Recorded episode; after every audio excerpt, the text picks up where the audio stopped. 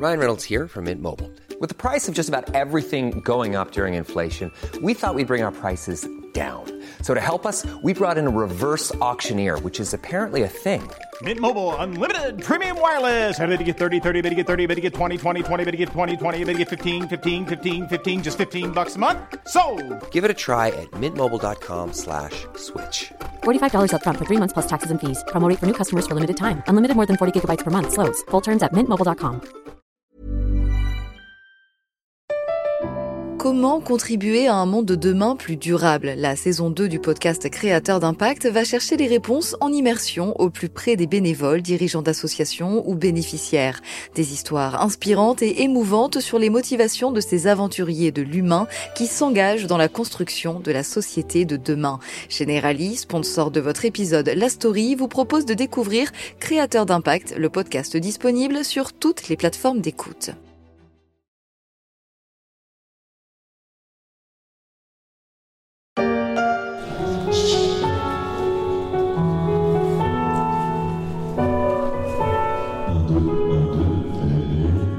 13h45 mardi à la Maison de la Radio, dans l'un des superbes auditoriums de la Maison Ronde. La radio fête la radio lors d'un colloque organisé avec le CSA et le ministère de la Culture.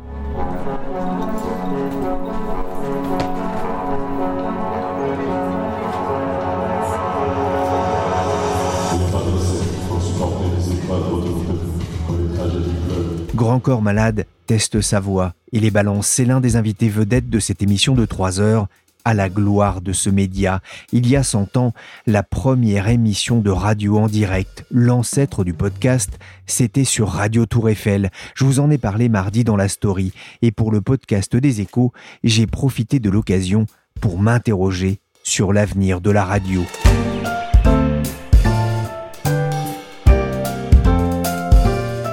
Je suis Pierrick Fay, vous écoutez La Story et je vous invite à me suivre dans les coulisses de la fabrique des ondes. La fête de la radio pour célébrer les 40 ans de la FM et les 100 ans de la radio. Et bonjour à toutes, bonjour à tous. Je suis ravie de vous retrouver pour fêter, donc, vous l'aurez compris, les 100 ans de la radio. Amandine Bégaud, l'une des grandes voix de RTL, démarre le radio show pour une heure de débat, de discussion, mais aussi de souvenirs. Chacun y va de son anecdote, de sa déclaration d'amour pour la radio, alors que retentit déjà le premier intermède musical avec au piano Eddie de Préto dans une reprise à sa façon d'un standard de Paul Naref. Ça fait du soleil quand il fait pas beau. C'est ma météo. Radio. Vous n'avez pas rêvé, c'est bien la radio qui met du soleil. Au cours de cette prochaine heure, première heure, on va euh, parler de beaucoup de choses, de radio et d'info, de radio et de réseaux sociaux. Et puis les choses évoluent et la radio avec. Euh, C'est d'ailleurs sans doute l'une des raisons de son succès, à savoir s'adapter au fil des années. S'adapter, le secret de sa résilience. Et pourtant, la radio perd de l'audience depuis plusieurs années et se demande comment conquérir les plus jeunes, attirés par d'autres formes d'écoute. Lors de ce colloque, j'ai croisé Catherine Mangin. Elle est directrice adjointe de la rédaction de RTL.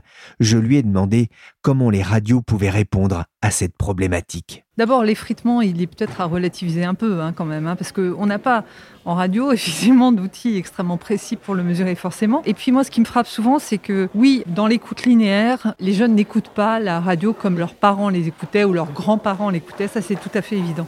Simplement, il arrive, moi je le vois même avec mes enfants, hein, qu'on me dise, mais là j'ai entendu une super émission sur euh, la BBC par exemple, Euh, je me souviens de ma fille qui me parlait de ça, et elle, à la limite, elle se rend même pas compte forcément que c'est un média radio euh, classique, mais c'est un contenu qui l'intéresse. Donc ce qui intéresse les jeunes dans la radio, ce sont les contenus. Et je pense que c'est là-dessus que les radios doivent travailler, sur des contenus qui soient adaptés à ce nouveau public et à d'autres formes de consommation.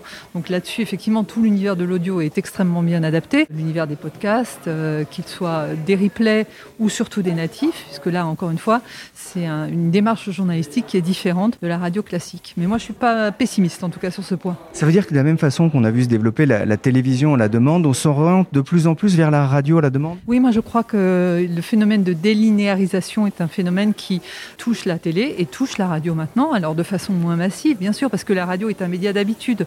Donc les gens, quand ils écoutent la radio, il faut être modeste. Hein. La radio, ça vous sert aussi à savoir qu'il est 7h12, qu'il faut aller vous brosser les dents, parce que bientôt vous allez devoir travailler ou partir au lycée, par exemple. Donc la radio, c'est d'abord d'une certaine manière un réveil matin.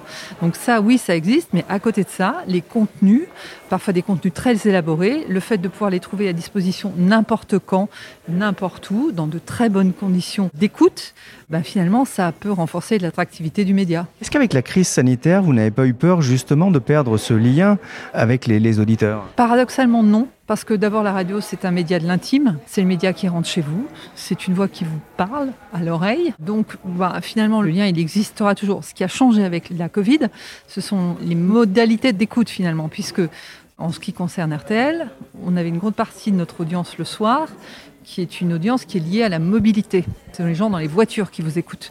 À partir du moment où vous êtes confiné ou qu'il y a un couvre-feu, les gens ne prennent plus leur voiture. Évidemment, la consommation va changer. Donc là, oui, on a eu quelques signaux d'alarme importants parce que on a bien vu qu'à partir du moment où les gens restaient chez eux, eh bien, ils ne consommaient plus les médias de la même manière. Et je pourrais prendre l'autre exemple le matin, quand vous télétravaillez, bah, finalement, vous vous réveillez plus tard.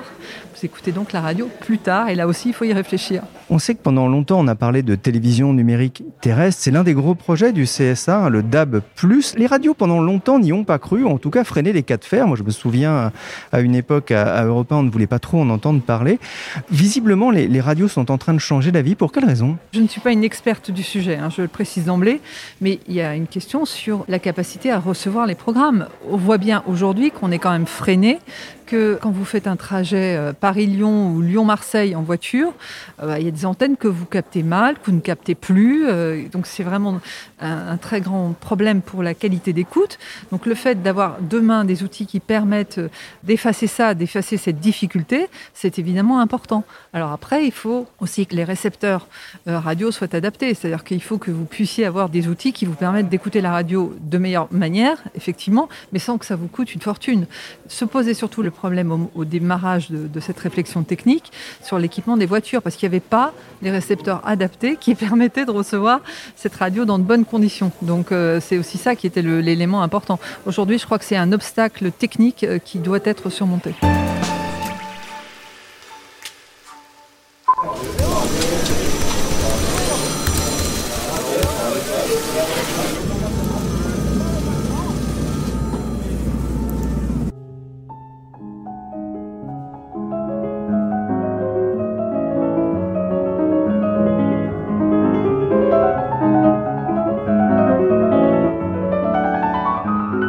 Radio Classique et votre journée devient plus belle. S'adapter, écouter ce que les auditeurs ont à dire. J'ai appelé au téléphone Jean-Francis Pécresse, que les lecteurs des échos connaissent bien. C'est le directeur de Radio Classique.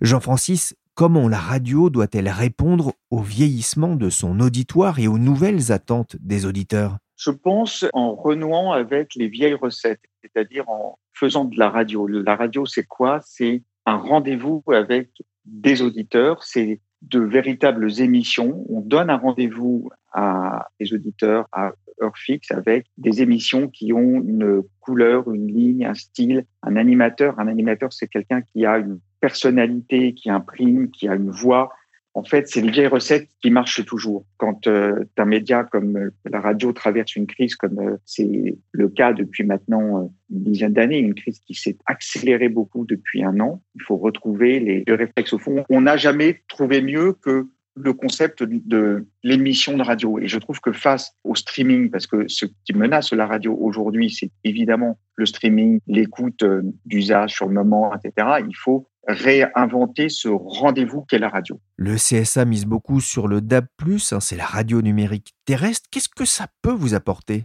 Le DAB, il a été euh, très long à mettre en œuvre parce que pendant longtemps, les radios n'y ont pas cru. Nous, on considère que le DAB, c'est à côté des autres modes de diffusion, un mode de diffusion d'avenir. Pourquoi? Moi, je pense que la radio demain, elle doit être sur tous les supports, sur tous les usages, sur tout ce qui permet de l'écouter. Et donc, elle doit être sur l'AFM, sur le DAB, sur le digital, via les euh, applications, les smartphones, etc. Mais on ne peut pas se priver du DAB. D'abord parce que c'est la vraie écoute en mobilité gratuite, c'est ça. C'est-à-dire que C'est ce qui vous permet de traverser le pays avec une seule fréquence pour votre radio, alors qu'aujourd'hui, si vous faites Paris-Marseille et que vous voulez avoir radio classique, eh ben, vous avez plein de zones blanches. Bon.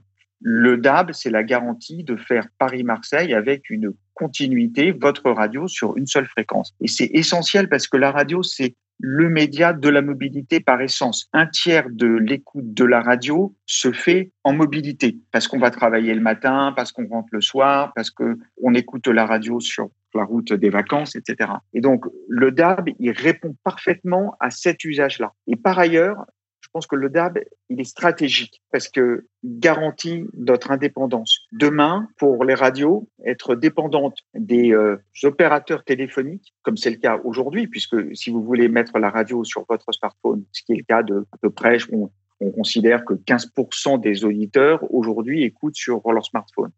C'est une dépendance vis-à-vis d'opérateurs téléphoniques. Demain, le DAB, c'est la garantie de notre propre indépendance. Et donc, je pense que c'est euh, un intérêt stratégique. Et d'ailleurs, ça s'est développé dans d'autres pays. La France, elle est plutôt en retard. Elle arrive après la Belgique, la Suisse. Et on voit qu'en Belgique, l'écoute de la radio par le DAB s'est développée parallèlement à l'écoute de l'AFM. Bon, ça résout le problème des zones où on a des brouillages et notamment les zones frontalières. Donc c'est une écoute de grande qualité. Je crois que comme toujours en France, sur une innovation technologique, on a pris du retard, mais quand ça va partir, ça va partir très fort. Et c'est euh, un nouvel usage qui va prendre dans les années à venir, je n'ai aucun doute. On a beaucoup parlé de radio et pas seulement de grands réseaux. L'écosystème radiophonique français est très riche. Parmi les invités à ce colloque, il y avait Emmanuel Boutrin. C'est le président du syndicat national des radios libres. Il représente notamment les 700 radios associatives françaises qui veulent avoir voix au chapitre. On a un des paysages radiophoniques en France et dans les euh, collectivités d'outre-mer les plus riches au monde, puisque finalement, quand on y pense bien, même une radio locale bénéficie d'une zone de diffusion, dans notre jargon on dit euh, puissance apparente rayonnée, qui est euh, tout à fait euh, appréciable. C'est-à-dire qu'il couvre vraiment un territoire donné avec sa démographie, euh, ses interactions économiques euh, et sociales. Et ça, c'est incroyable. Finalement, la radio fait partie d'un écosystème de pays au sens territoire, vous voyez, de régions, voire de micro-régions. Et ça, c'est assez extraordinaire, c'est assez unique. Pour elle, justement, l'équation économique est devenue plus compliquée encore par la crise sanitaire? Oui, pour toutes les radios. Euh, incontestablement, euh, les radios commerciales, euh, ont, toutes les études montrent qu'elles ont perdu environ 12 à 14 points en chiffre d'affaires publicitaire les radios associatives euh, dont l'économie, enfin le périmètre, j'aime pas dire économie fragile parce que ça fait 40 ans qu'elles existent et certaines d'entre elles ont 40 ans, donc euh, on peut pas faire beaucoup mieux.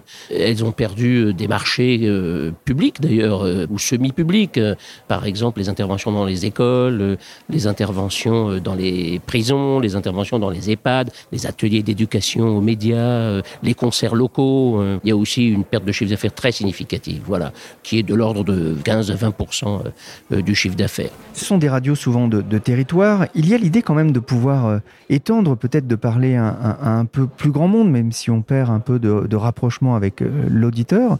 On a beaucoup parlé hein, de cette plateforme qui vient d'être créée, Radio Player. Vous avez-vous appelé vos adhérents à ne pas vous précipiter Pour quelle raison? Moi, j'aurais bien aimé qu'on intègre finalement une fonction, je ne sais pas comment, mais qui permette à un auditrice ou un auditeur en mobilité, donc sur euh, Radio Player de faire le choix de la radio de proximité. Ce n'est pas le cas, nous n'avons qu'une garantie. Donc pour le moment, euh, on réfléchit et on ne se précipite pas euh, sur Radio Player, tout en sachant que c'est une bonne idée, mais des bonnes idées, il y en a ailleurs. Hein. Il y en a chez Amazon, il y en a chez Apple, il y en a chez Radioline, il y en a sur d'autres plateformes d'agrégation. Et il suffit simplement que celles-ci répondent à cette envie, c'est ce critère que je viens de décrire qui est assez simple finalement. Comment l'éditeur peut-il faire un pré-choix sans forcément chercher parmi 400 500 ou 700 euh, logos, c'est impossible, honnêtement, c'est impossible. Mais c'est naturel, moi je le comprends tout à fait.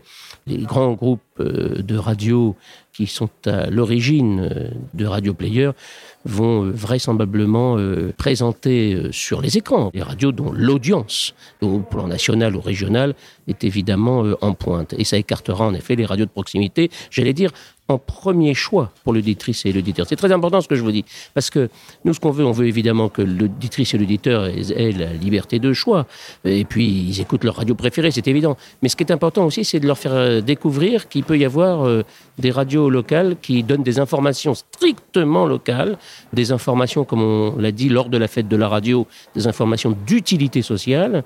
C'est rare, euh, c'est pas toujours, c'est pas voilà, et il faut en effet qu'ils aient euh, un algorithme qui permette de, de faire le pré-choix de la proximité. On pense que c'est l'avenir, euh, on pense que c'est un gage de réussite par rapport à l'offre un peu décousue euh, des euh, grandes plateformes. Euh, donc oui, nous soutenons ça, mais nous le soutenons sous condition d'y avoir notre place, c'est-à-dire la place de la radiodiffusion locale de proximité.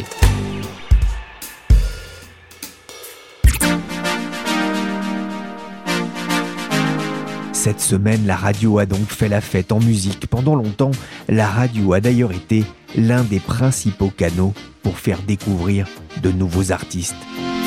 Il y a eu Salut les copains ou encore le top 50. Aujourd'hui, la concurrence de Spotify ou Deezer déboule dans le jeu de quilles des radios musicales. À l'occasion de la fête de la radio, j'ai eu envie d'en parler avec l'une des voix du rock, et pas n'importe laquelle, c'est celle de Francis Zégut, 45 ans de vie derrière le micro. Bonjour Francis Zégut. Bonjour. La radio fête ses 100 ans euh, cette semaine, alors c'est pas votre cas, mais vous avez quand même à votre actif plus de 40 ans de présence derrière les micros. Euh, D'abord à RTL et maintenant sur RTL2, les fans connaissent forcément votre amour du rock. Avant de revenir sur ce parcours, qu'est-ce que ça représente le média radio pour vous? Le média radio, c'est une petite fenêtre euh, assez fantastique, je dois dire, où on cause, on a des convictions, on argumente, on passe de la musique, et de l'autre côté, au fur et à mesure du temps, on s'aperçoit qu'il y, a- des gens qui attrapent le fil et qui le tirent vers eux, et se crée une sorte de lien invisible comme ça. Ça dure depuis longtemps, mais c'est assez fantastique. Et l'âge avançant, je rencontre beaucoup de gens maintenant qui ont une quarantaine d'années euh, ou un peu plus, qui me disent ah ben je t'écoutais, euh, tu m'as donné envie de jouer de la guitare, je t'écoutais, je suis devenu euh, ingénieur du son, etc. Pour un animateur, c'est la plus belle des récompenses d'avoir des convictions, de les faire passer par le, le micro et la radio, et que les gens attrapent de l'autre côté. Il y a la vraie humanité dans l'histoire. Vous vous souvenez, vous, de votre première journée dans une radio hein? C'était pas derrière un micro d'ailleurs. Alors ma première journée, c'était au studio Calberson, qui était euh, en 1976. Avait lieu là-bas euh, l'émission de Max Meignier, Les routiers sont sympas. Et je suis arrivé à la radio, au standard tout simplement. J'ai découvert la radio de deux manières qui m'ont beaucoup enseigné ensuite. C'est que j'ai vu les gens travailler, alors que j'écoutais la radio avant. J'écoutais Jean-Bernard Hébé sur RTL, j'écoutais José Arthur, le Pop Club sur France Inter. J'ai découvert comment ça fonctionnait. Et j'ai découvert aussi, en étant au standard, les auditeurs qui étaient de l'autre côté et ce qu'ils avaient envie et pourquoi ils appelaient tout simplement. Ça a été un double enseignement euh, terriblement riche pour moi. Comment est-ce que vous êtes passé de l'autre côté? Je suis passé un peu par hasard. Je suis passionné par la musique depuis longtemps. J'ai acheté mon premier 45 tours en 1962, c'est Love Me Do des Beatles. Et je n'ai cessé euh, tout au long de ma vie en faisant euh, plein de petits boulots euh, d'acheter de la musique et de m'intéresser et aux pochettes et aux crédits qu'il y avait dessus, les ingénieurs du son, les producteurs. J'avais emmagasiné tout ça, mais je savais pas à quoi ça allait me servir. C'était une vraie passion avec une, une enfance qui avait pas été terrible. Et pour moi, la musique, c'était un refuge, c'était une amie tout simplement, quoi. Donc, je savais pas ce que j'allais faire de tout ça. J'y vais dans une pièce avec des vinyles par terre tout autour de moi. Et puis j'ai découvert euh, la radio comme ça. J'ai amené mon petit plus avec ma connaissance. Et à un moment, en 1980, euh, Jean-Bernard Hébé a instauré euh, une grille d'été avec euh, des essais de jeunes animateurs. Moi, j'ai fait une maquette sur le métal, une musique que j'aimais. C'était une sorte de bande dessinée sonore. Et c'est parti comme ça, quoi. Hein. De ma passion initiale, avec les concours de circonstances, on répète, mais être là au bon moment, au bon endroit, avec le bon bagage, ben à moi, ça m'a permis de tracer tout ça, quoi. 45 ans au service du groupe RTL, 45 ans même au, au service du rock, j'ai envie de dire. Vous n'avez jamais eu envie de faire autre chose?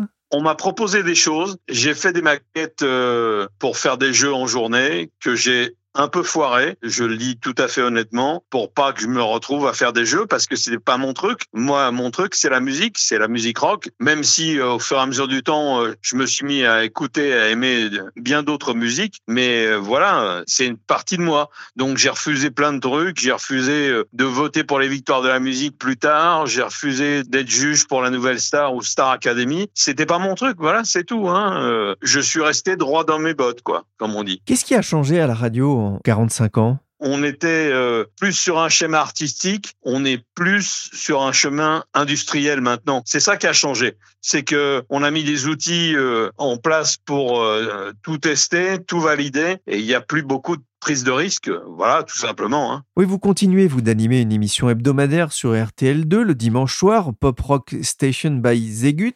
Comment est-ce que vous imaginez l'avenir de la radio euh, face à la concurrence croissante, notamment des plateformes comme euh, Spotify ou Deezer Il faut non pas qu'elle se réinvente parce qu'elle s'est déjà inventée, mais il faut qu'elle puisse proposer des choses, des tranches ou des émissions qui peuvent euh, capter des auditeurs, mais je ne doute pas du talent des gens qui nous dirigent, hein, ça arrivera forcément, enfin je l'espère. C'est difficile de capter les oreilles des plus jeunes auditeurs aujourd'hui? Ça dépend comment les jeunes auditeurs fonctionnent. Le problème, moi j'ai une fille de 20 ans, je sais bien comment elle fonctionne, elle n'écoute pas la radio, faut être clair. Hein. Son père de temps en temps, euh, autrement, elle n'écoute pas du tout. Elle est sur Spotify, elle regarde Netflix, et puis voilà, les jeunes grandissent avec ça, et les générations d'avant, ont du mal pour les plus anciens, en tous les cas, ou pour certains, à rentrer dans ce schéma-là. Mais voilà, elle est capable de réécouter dix fois un truc, mais de zapper au bout de dix secondes aussi. Hein. C'est pareil, elle est un peu son directeur artistique et ils sont tous comme ça, quoi. Hein. Donc euh, voilà, faut s'y faire. Thomas Edison a inventé l'ampoule, elle s'est allumée et jamais elle ne s'est éteinte. Euh, bah là, on est pareil, faut vivre avec euh, Internet tout simplement. Hein. Les radios musicales ont, longtemps eu un, rôle prescriptif hein, auprès du grand public. Elles ont aussi joué un rôle dans la découverte de nombreux artistes. Elles ont aussi une carte à jouer toujours euh, euh, dans ce domaine-là? Ben, Tous ceux qui étaient là un peu euh, pour faire passer le message. Tout le monde part, tout le monde prend sa retraite, tout le monde vieillit. Euh, donc voilà, c'est difficile. On a cultivé des amuseurs, des monsieur loyal à, la radio. On n'a pas trop cultivé de gens qui aimaient la musique et pourtant il y en a quoi. Hein. Donc euh, voilà quoi. Hein. Je veux dire, le phénomène de tout tester, euh, les call out, etc. Eh bien, ça enlève une partie de l'humanité ou une partie en tous les cas de l'intérêt de certaines personnes pour la musique qui défendent et argumentent. Hein. Hein, on, a perdu le noir qui est parti. Je parle de retraite, hein, tout simplement. D'autres partiront, bien évidemment, au fur et à mesure. Mais ce que je regrette, c'est qu'il n'y ait pas beaucoup de relève. Mais c'est pas du fait des gens qui aiment la musique, parce qu'il y en a. C'est le fait du fonctionnement de la radio maintenant, quoi. Excuse-moi, Francis, tu m'entends? Oui. Alors, euh, je sais que tu as une interview, tu dois rencontrer des gens, mais avant toute chose, je te demande de te diriger à l'extérieur. De il faut que tu sortes du studio, il faut que tu te diriges à l'extérieur. On va t'expliquer. Il faut que tu te diriges à l'extérieur. Bon, je vous abandonne. Excusez-moi. Hein, en 2016, à l'occasion de vos 40 ans de radio, RTL2 vous avez réservé une petite surprise, une grosse même, sur le parking du grand studio RTL2. Vous attendait un petit comité de motards. Qu'est-ce qui se passe? Ah oh, putain Ah putain Ça va Pierrot? Alors euh, bon, hey ça, c'est des amis bikers avec qui j'ai fait des, kilomètres ici et ailleurs. Francis, c'était dingue, c'était une vraie surprise. Franchement, c'est une vraie surprise. Et tous les invités qui sont passés, euh, soit Green Day avec un petit message audio, soit Bertrand Hamar, soit Paul Person qui est venu jouer de la guitare et cette bande de motards, tout ça, c'était de l'improvisé, quoi. Enfin, moi, j'étais au courant d'absolument rien. Je sais que la Strain, un petit groupe français que je défends, était venu jouer aussi ce soir pour les 40 ans. C'est simplement ce que je savais. Les invités autrement, je ne connaissais pas. Euh, ils sont bien organisés euh, dans mon dos pour me faire ces surprises. Et c'est vrai que, outre le fait de l'anniversaire, parce que 40 ans, ça commence à faire beaucoup, mais revoir ou voir des gens qu'on aime bien et partager un bon moment, euh, franchement, ça fait bien avancer. Quoi. Ouais, ça, c'est vrai que c'est souvent la radio, hein, ce média qui, par la, force de la voix, peut rapprocher les gens et peut faire qu'on écoute plutôt qu'on regarde. C'est quoi d'ailleurs votre plus grand souvenir de radio? Une fois, on a fait une interview de Tina Turner. C'était en 86, 7 ou 8, je me souviens plus. euh, ça passe vite. On faisait l'interview d'un seul coup. Elle s'est mise debout et elle s'est mise à chanter. Et là, j'avoue franchement que ça a été euh, un moment, un frisson, une émotion euh, remarquable pour nous. Et puis, on a fait euh, au milieu des années 80 également, à la reformation de Deep Purple, on a fait une émission en direct d'un studio new-yorkais ABC à New York avec les membres du groupe où on avait voyagé en 747, euh, l'hélicoptère, les limousines. C'était une autre époque. Hein. Il y avait beaucoup d'argent, on vendait des millions de CD, ce qui est plus le cas maintenant, quoi. Et votre groupe de rock euh, fétiche, euh, ZZ Top pour le Z de Zégut et pour la barbe? Oui, entre autres, mais bon, c'est difficile de donner un seul groupe. Moi, j'aime bien CDC, j'aime bien Led Zeppelin, j'aime bien Motorhead, mais en même temps, j'aime bien Sigur Rós et j'adore l'Adagio pour cordes de Samuel Barber.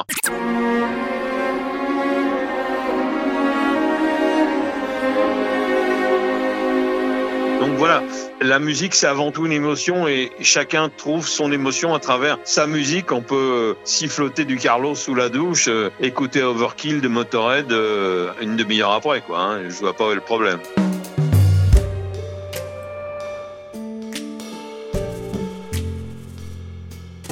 Le grand écart entre l'adagio de Barber et Overkill de Motorhead, toute la palette d'un passeur de mémoire, c'est aussi ça, la radio. Pour terminer cette émission sur l'avenir de la radio, j'ai voulu me pencher sur le phénomène des podcasts, dont l'écoute prend de l'ampleur depuis quelques années, avec une offre chaque jour plus étoffée, pour un nombre d'oreilles et un temps d'écoute forcément limité. C'est un phénomène qui a pris beaucoup d'ampleur, hein, qui est peut-être euh, sur un plateau aujourd'hui, mais un plateau très élevé, Nicolas Madeleine est journaliste au service média des échos. et qui s'explique sans doute euh, par une certaine saturation des auditeurs quand ils sont pas en mobilité. Donc on peut avoir l'espoir que les écoutes reprennent euh, une fois que la situation sanitaire soit redevenue euh, normale. Donc par exemple Radio France, qui est de loin le, le leader euh, avec l'offre de toutes ces stations, a fait 90 millions d'écoutes en novembre. C'est le dernier chiffre disponible. Donc c'est gigantesque. L'offre continue à se multiplier. Il y a Slate, l'AFP, Le Monde.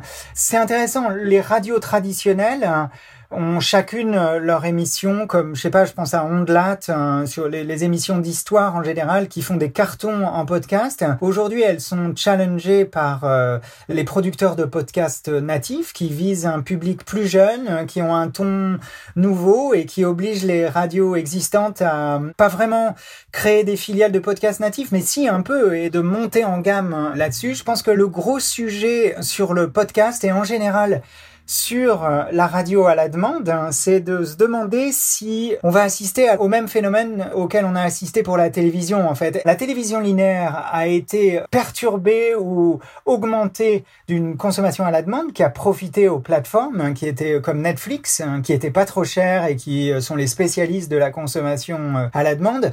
On peut se demander si c'est ce qui va arriver à la radio et hum, un phénomène qui est très intéressant en ce moment, c'est le positionnement de Spotify hein, sur les podcasts. Ils ont investi un peu moins d'un milliard sur les podcasts. Ils achètent des exclusivités avec des stars euh, en veux-tu, en voilà. Eux, ce qu'ils expliquent, c'est que ils pensent pouvoir capter la publicité radio, qui est un énorme marché, qui est peut-être même un marché euh, plus gros que l'abonnement à la musique, hein, et en proposant du ciblage. hein. Donc de la même façon que la publicité audiovisuelle à la télévision a été euh, perturbée par Facebook, par Google, par la publicité vidéo Internet de ciblage, hein, Spotify pense qu'ils peuvent répliquer le phénomène en radio en ciblant les publicités autour de podcasts, autour de musique.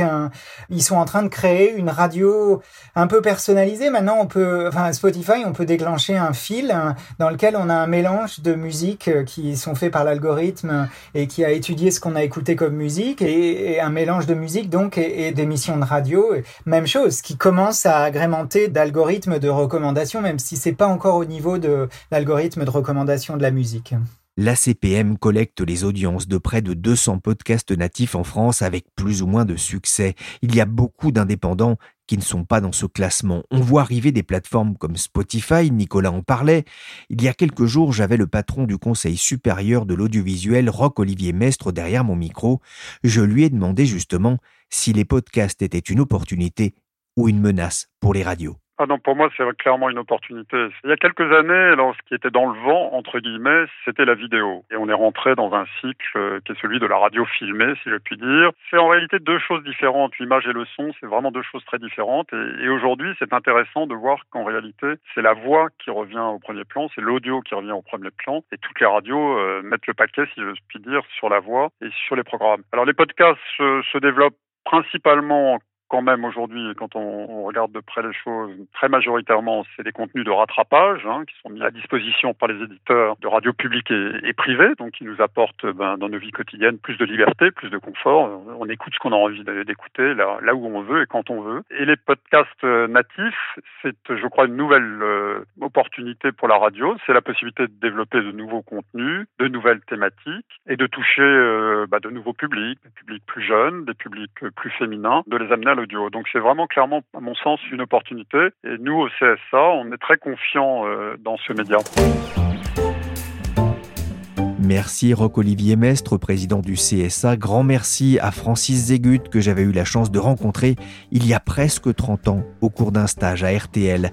Merci aussi à Jean-Francis Pécresse de Radio Classique, à Catherine Mangin de RTL et à Emmanuel Boutrin, représentant des radios libres. Et merci bien sûr à Nicolas Madeleine des Échos. Cette émission a été réalisée par Willy Gann, chargé de production et d'édition Michel Varnet. La story est disponible sur toutes les plateformes de téléchargement et de streaming de podcasts, mais aussi sur le site leséchos.fr.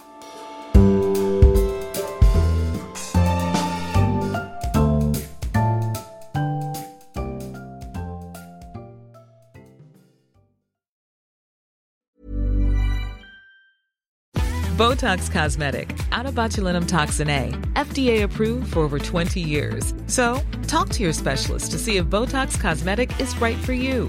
For full prescribing information, including boxed warning, visit BotoxCosmetic.com or call 877-351-0300. Remember to ask for Botox Cosmetic by name. To see for yourself and learn more, visit BotoxCosmetic.com. That's BotoxCosmetic.com.